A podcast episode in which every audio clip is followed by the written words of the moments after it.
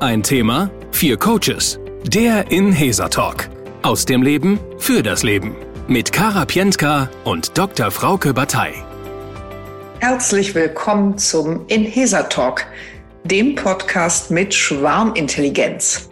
Wir haben hier gleich einen Gast, den wir vier Coaches noch gar nicht kennen. Ich spreche dann gleich erstmal mit dem Gast, um rauszufinden, was sein Problem oder ihre Fragestellung ist. Haben wir dann das Thema soweit verstanden, kann sich unser Gast zurücklehnen und wir Coaches zerbrechen uns dann unsere Köpfe. Ohne Vorbereitungszeit und ohne Skript. Jetzt erstmal viel Spaß beim Hören vom Inhesa Talk, dem Podcast mit Schwarmintelligenz, der zu neuen Perspektiven führt. Worum geht's? Was ist das Thema?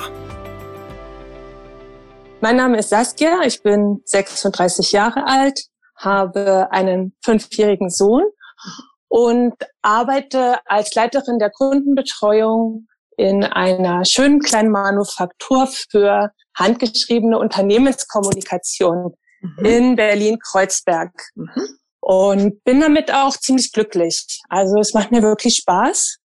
Ähm, nichtsdestotrotz ist es so, dass ich jetzt während dieses Pandemiejahres für mich äh, diesen Traum entwickelt habe, einen Foodblog zu starten mit meiner Cousine zusammen. Mhm. Ich habe das irgendwann gedanklich ziemlich weit schon ausgebaut und habe wirklich festgestellt, dass das eine Menge meiner Interessen und Fähigkeiten kombiniert und das wirklich etwas wäre, wo ich glaube, meine Potenziale voll ausschöpfen zu können, zum ersten Mal.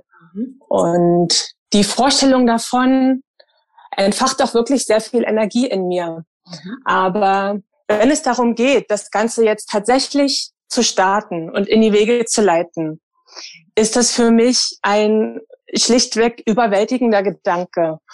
Und das ist eigentlich schon das Kernproblem, was sich hier abzeichnet von mir. Und zwar, dass ich Zeit meines Lebens schon gewisse negative äh, Gedanken, Gedankenmuster habe, die immer in schwierigen Situationen auftauchen und die mich dann sehr stark hemmen, ängstlich machen, entmutigen und dann teilweise eben auch dafür sorgen, dass ich etwas gar nicht beginne. Mhm. Weil ich dann halt denke, ja, was, wenn es nicht gut genug wird? Was, wenn ich das alles nicht richtig hinkriege? Habe ich überhaupt die Zeit dafür? Womit fange ich überhaupt an? Mhm. Und ich, ich habe für mich festgestellt, dass ich Zeit meines Lebens nie jemanden hatte oder in mir selbst diese Stimme hatte, die mir gesagt hat, du kannst das, du kannst das schaffen, du ziehst das jetzt durch, du wirst erfolgreich sein. Und das ist es im Grunde. Und ich brauche eigentlich einen Mechanismus, der in diesen schwachen Momenten mir hilft, das aufzulösen, mhm. um eben doch voranzuschreiten und weiterzumachen. Sehr, sehr, sehr, sehr interessant, Saskia, was du äh, auch an dir so sensibel festgestellt hast. Ne? Das ist ja auch eine, ja, eine Kunst, das so genau auch zu hören, was da in dir, in dir abgeht. Jetzt sagst du, du äh, jetzt ganz konkret hast du es bezogen auf diesen Food, äh, auf diese Food-Blog-Geschichte, äh, dieses Food-Blogging-Projekt. Aber du hast auch gesagt, das taucht nicht zum ersten Mal auf. Du kennst das schon. Kannst du mir mal ein Beispiel geben, was, was vielleicht früher in deiner Biografie war, wo du auch auch an so einem Übergang warst vor irgendwas Neuem und wo du das dann auch festgestellt hast?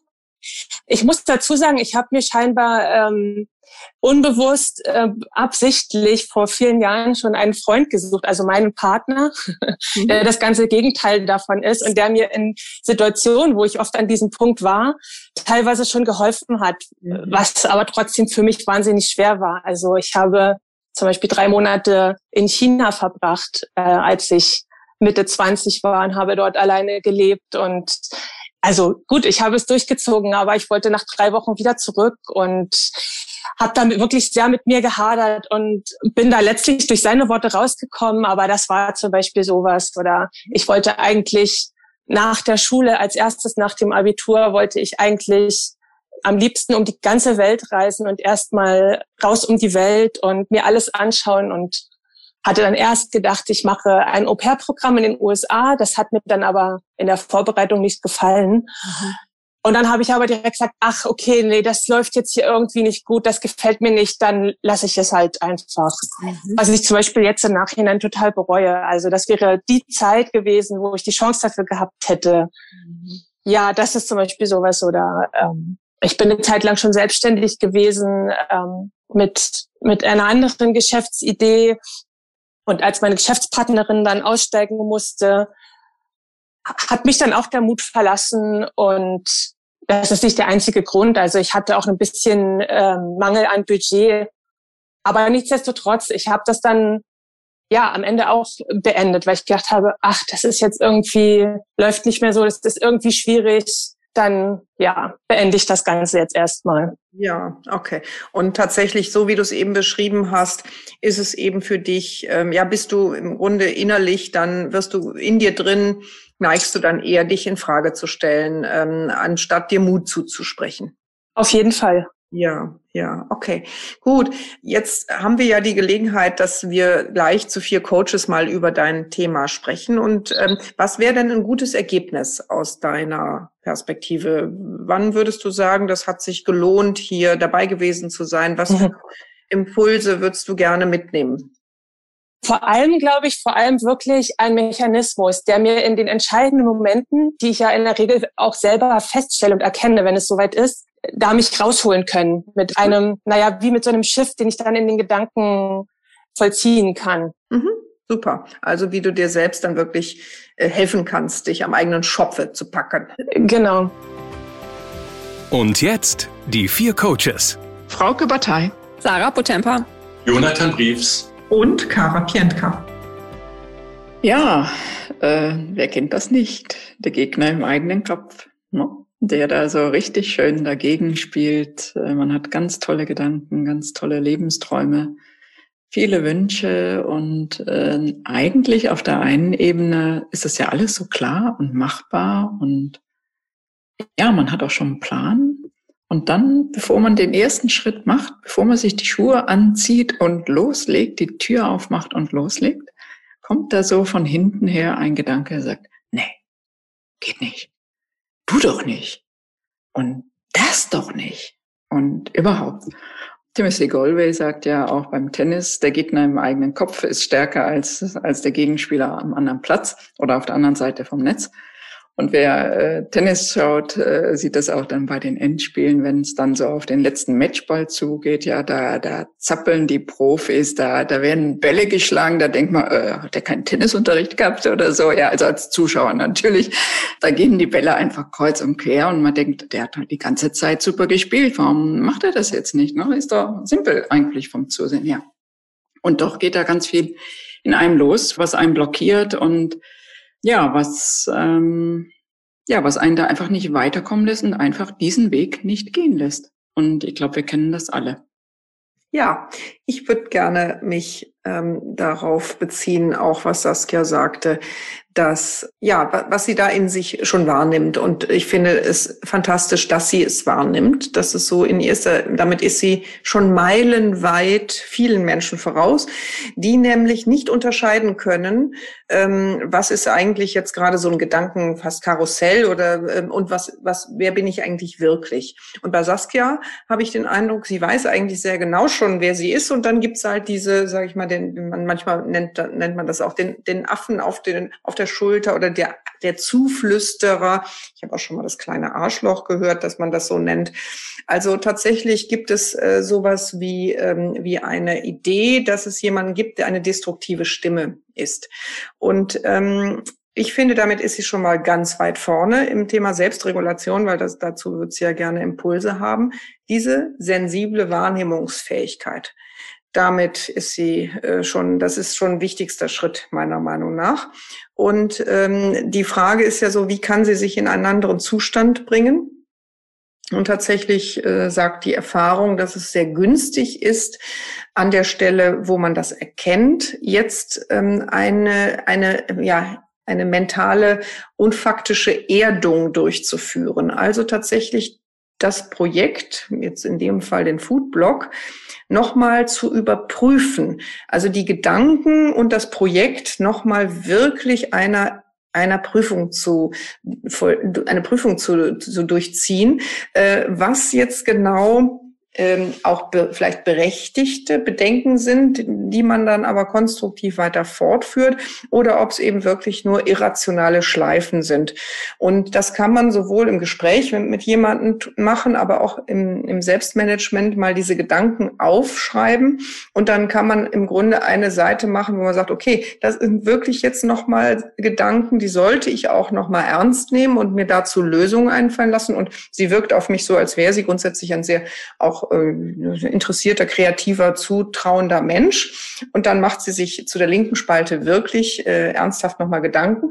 Und auf die andere Seite kommen dann die Gedanken, die eben wirklich Gedankenmüll sind, die nirgendwo hinführen und die sie dann auch tatsächlich verabschieden kann. Und ich glaube, dass es äh, ganz normal ist, dass solcher Gedankenmüll auftaucht. Das gibt es bei jedem Menschen.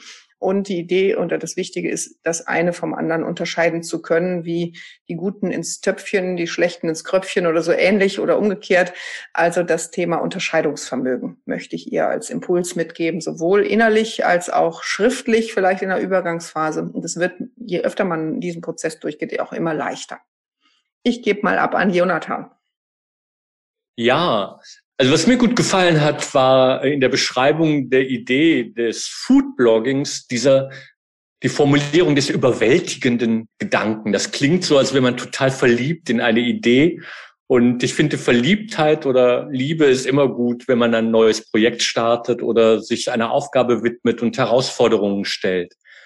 Es ist halt manchmal so, wenn man sich verliebt, da gibt es immer jemanden, kann es geben, der dann sagt, ach nee, besser nicht oder der oder die ist nicht gut für dich oder schau mal genauer hin oder ist ein Hallodri oder ähm, Heiratsschwindler oder wie auch immer.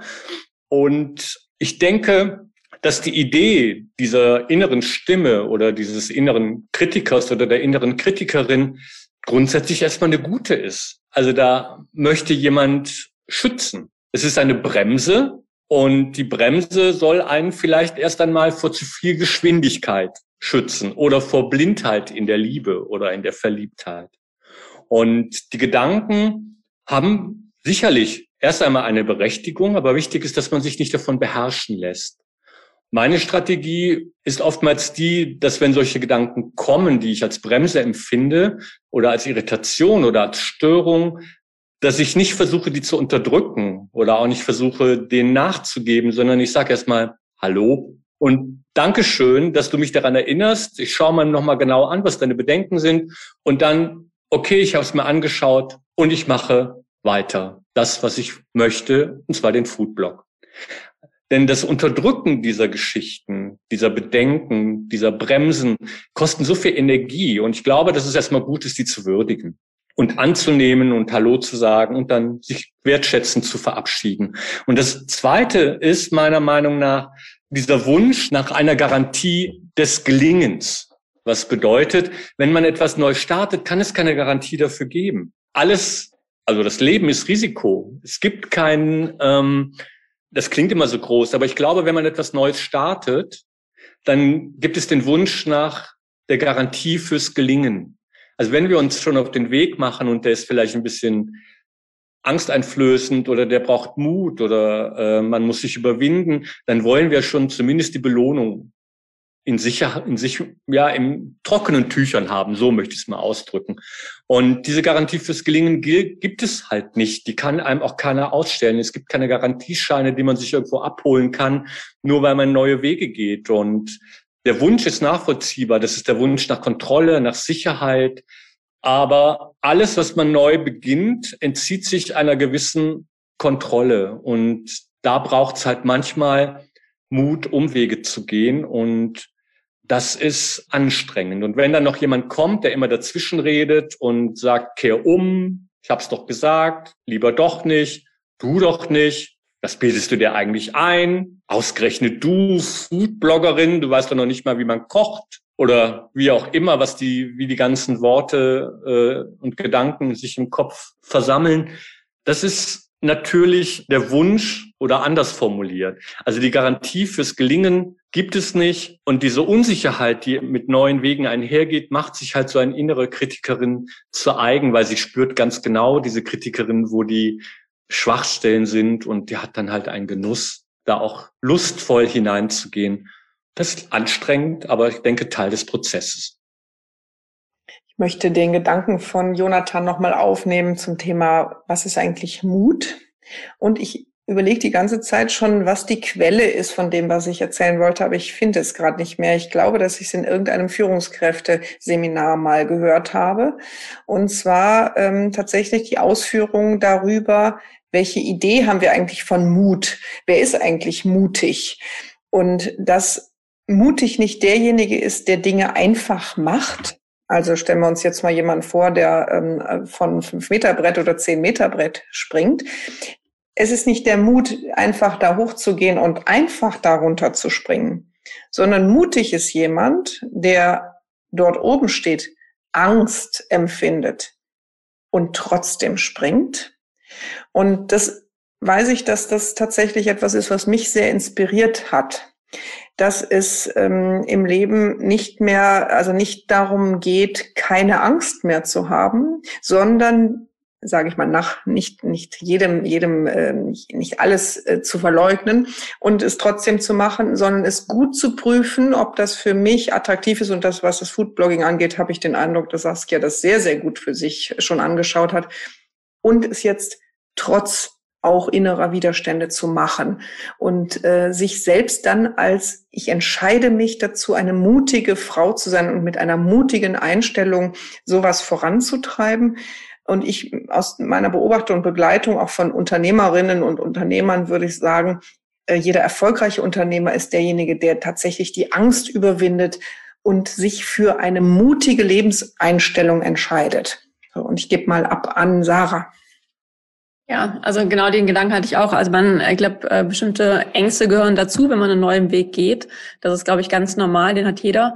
Ähm, aber ich glaube, man sollte sich nicht von dieser Angst äh, ja in so eine Schockstarre äh, bringen lassen, sondern es halt mit Respekt angehen.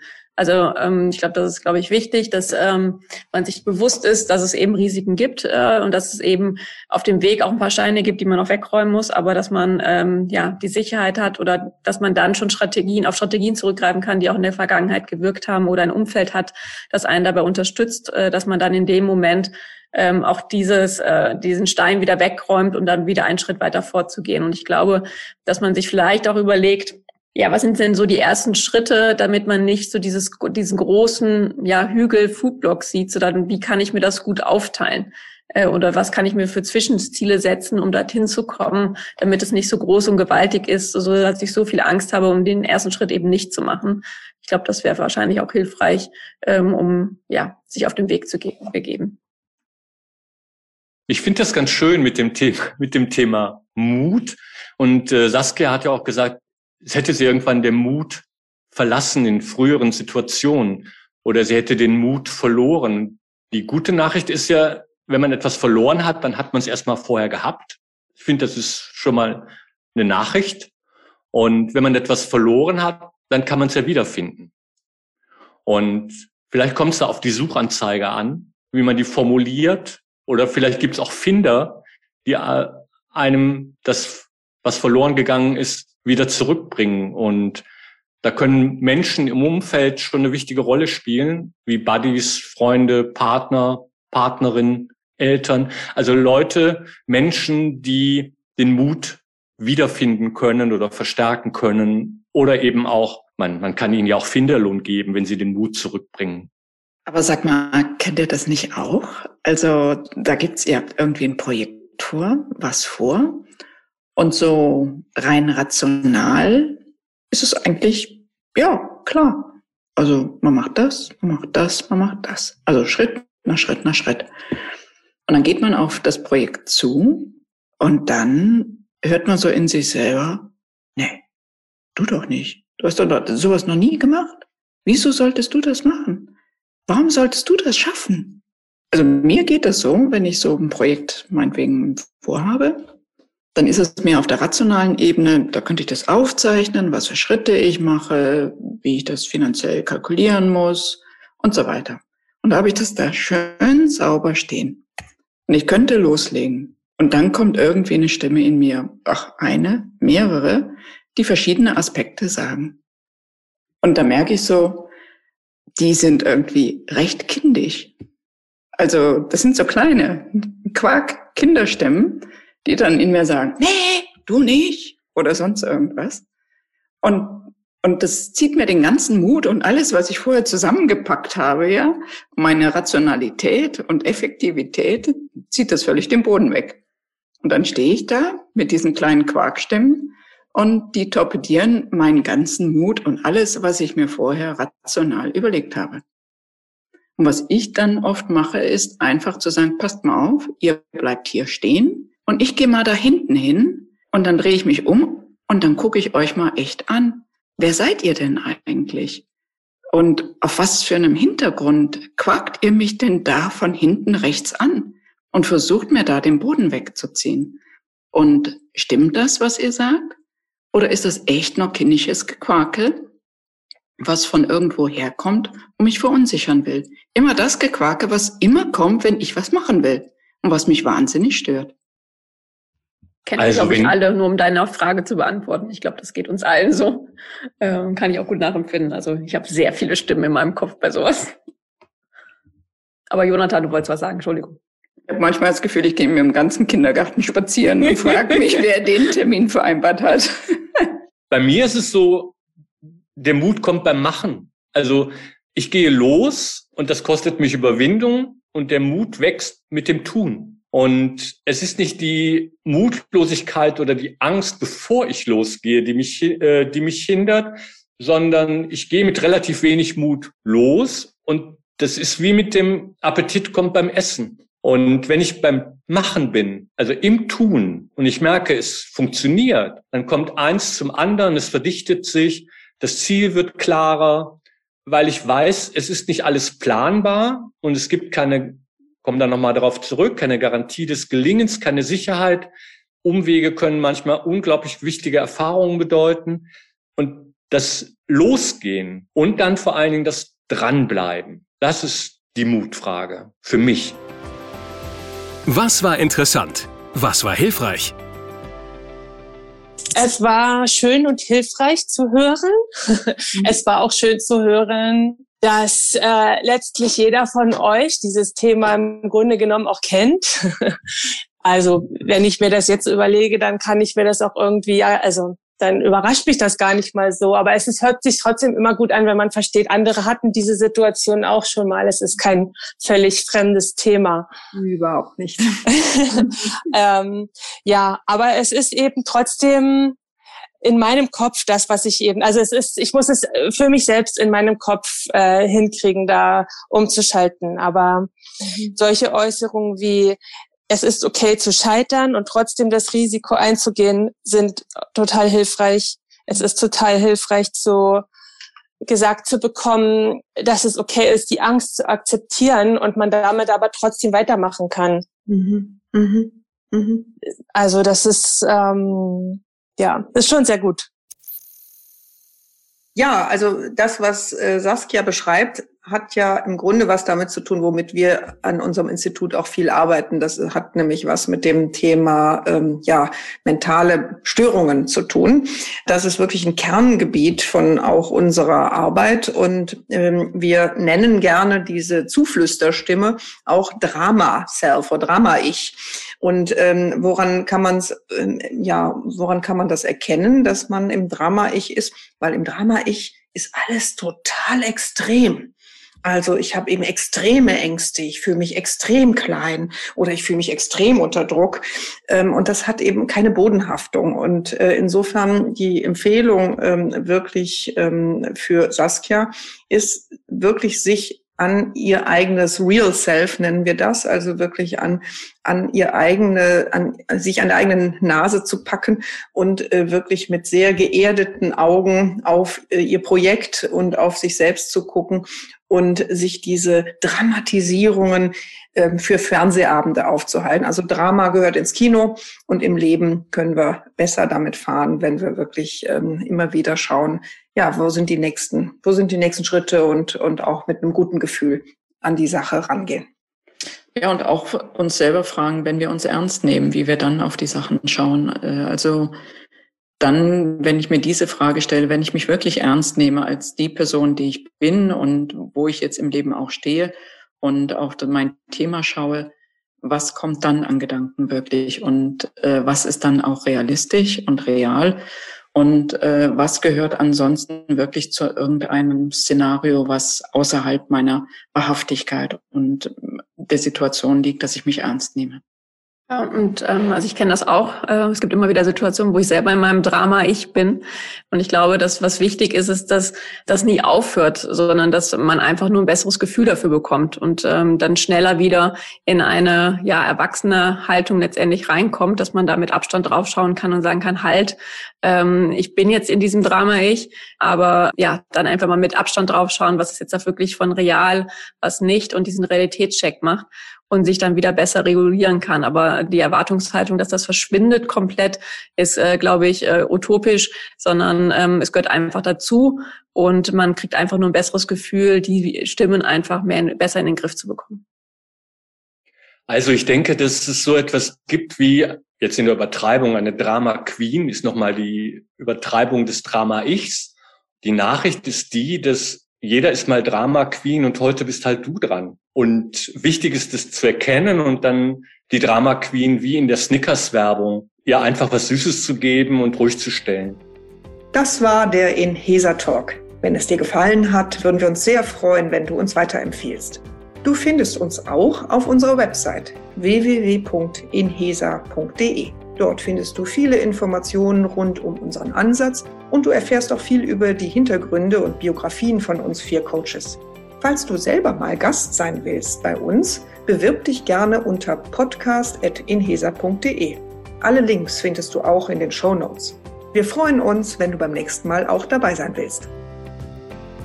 Das war der Inhaser Podcast mit Kara Pientka und Dr. Frauke Batei. Wir wünschen eine gute Zeit und bis zum nächsten Talk.